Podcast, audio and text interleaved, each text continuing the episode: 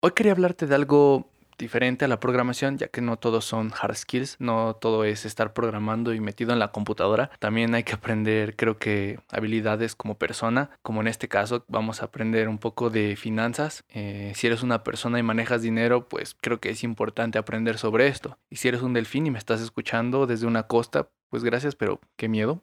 pero el chiste es que si manejas dinero, pues creo que es importante aprenderlo. Y no es que yo sea aquí el empresario multimillonario con 22 propiedades y cuatro coches, Ferrari, dos Lamborghinis y un Pagani, sino que como persona normal, pues te voy a dar mi, mi experiencia, mis conocimientos, todo lo que he ido aprendiendo, que quizá te pueda servir. Así que no necesitas ser de la clase super mega alta millonaria para manejar tu dinero, ya que optimizar gastos y aprender a gastar es para todas las personas, para que así te rinda un poco mejor el dinero. No, no, no esté viendo para ser millonario, porque para ser millonario pues necesitas más cosas aparte de aprender a manejar tu dinero, como suerte o, bueno, sí, más que nada suerte para ser millonario creo que se necesita antes que todas las habilidades. Pero yo creo que si tienes las habilidades y te toca la suerte, pues qué mejor, ¿no? Entonces, pues creo que es importante las dos partes. Así que hay que estar preparados. Y bueno, si te interesa, pues quédate en este podcast y vamos a hablar sobre finanzas. Buenos días, tardes, noches. Sean bienvenidos a mi podcast Programación y más, en donde aprenderán algo nuevo hoy. Soy Arturo Camacho y hoy les traigo un nuevo podcast, así que quédense y no se lo pierdan. Lo primero que le salta a la gente cuando les hablo de finanzas o de economía en general es, ay, qué aburrimiento. Y creo que ese es un problema porque pues no muchos saben de finanzas, no saben cómo administrar su dinero. Como les digo, yo no soy aquí el gran experto ni un gurú de las finanzas ni nada por el estilo, pero creo que sí he aprendido a administrarme un poquito mejor y he leído bastante y he escuchado opiniones y varias cosas. Entonces yo tan solo quiero transmitirles esto que he aprendido. Así que no crean que es aburrido, más bien tómenlo como una ventaja cuando lo sepan, ya que harán mejores cosas con su dinero, si es que los usan bien. Pero como les digo, pues yo no soy quien para decirles qué hacer con su dinero, ustedes hagan lo que se les plazca. Yo como les digo, nada más les voy a compartir. Así que bueno, para empezar a darles los consejos, lo primero, primero que tienen que hacer antes de nada es anotar cada gasto y cada entrada de dinero que tienen en sus cuentas. Ya sea que se compraron un chicle, un cigarro, una coca, un algo, anótenlo. Y cuando les llegue igual dinero, anótenlo también, ya sea un dólar o un centavo de dólar o como esté en su país. Aquí en México un peso, cinco pesos,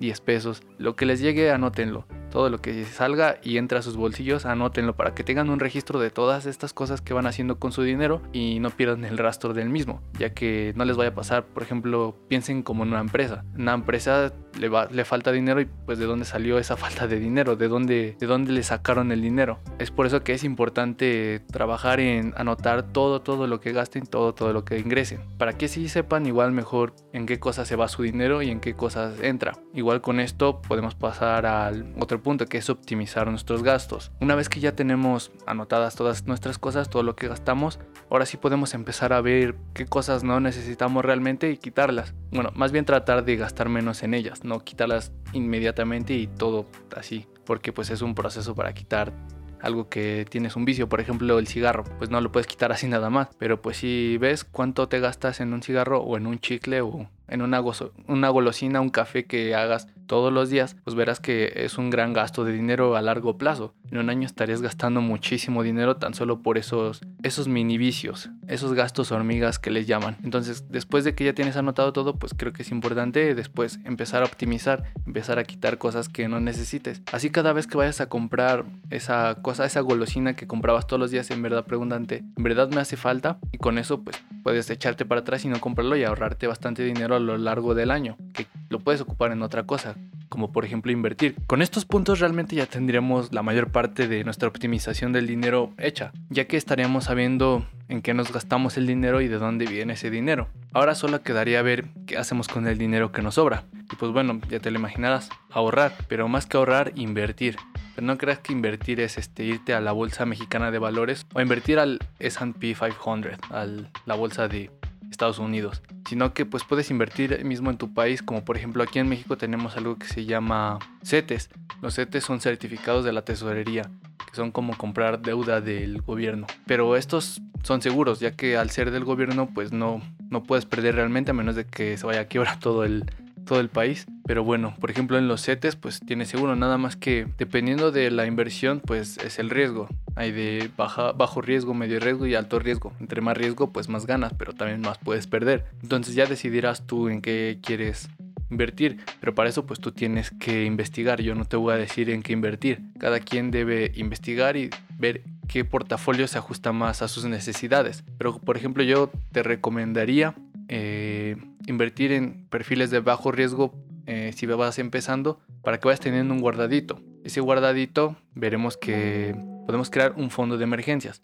Este fondo de emergencias nos ayudará a, que en cualquier eventualidad o algún, algún, suceso que no teníamos esperado, pues podamos utilizar ese dinero para ese evento especial y que no teníamos contemplado. Por ejemplo, si te caíste y te rompiste la pierna, pues no tienes que endeudarte para pagar el hospital, sino que ya tienes ahí un guardadito para ocuparlo. O igual, si estás trabajando y te quedas sin trabajo, pues ese guardadito te va a ayudar para sobrevivir unos meses sin trabajo y puedas estar buscando más tranquilamente, sin estar pidiendo al banco o a tus familiares.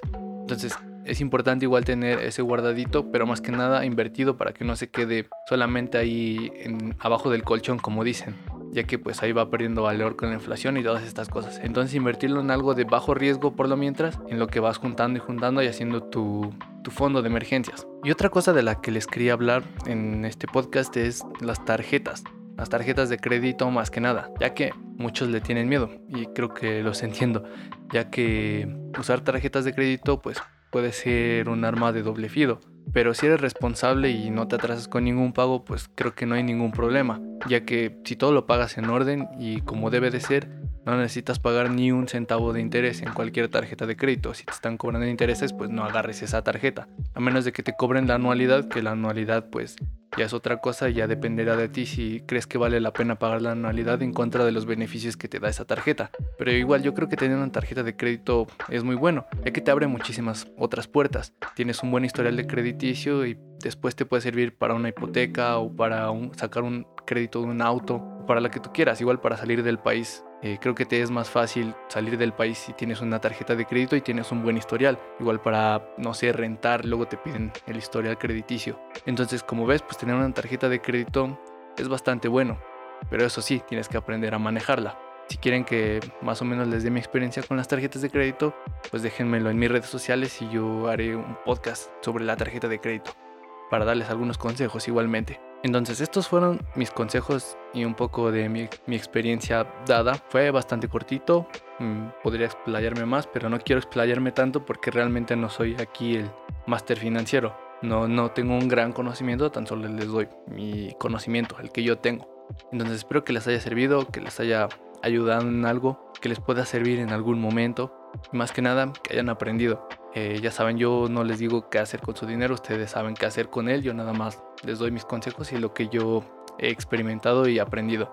Así que sin más, pues nos vemos en un próximo podcast. Espero que sea ahora sí de programación. y si les gusta este podcast de finanzas, igual ya saben, déjenmelo y puedo hablar un poquito más sobre estos temas para explayarme un poco más. Y bueno, ya saben, si les gustó, vayan a mis redes sociales, síganme. Tengo un canal de YouTube donde estoy subiendo tanto los podcasts como los unos cursos, que, estoy subiendo unos cursos. Más que nada ahorita estoy subiendo el curso de Git y en el otro estoy subiendo los podcasts. Este podcast no va a estar en YouTube porque realmente es algo improvisado, por así decirlo. Tenía ganas de grabar este así nada más y no tenía una cámara. Así que pues vayan a seguirme en mis canales de YouTube, en mis redes sociales y síganme si lo están escuchando en Spotify, en Apple Podcast o donde quiera, síganme en esa plataforma por favor. Se los agradecería muchísimo y me apoyarían muchísimo.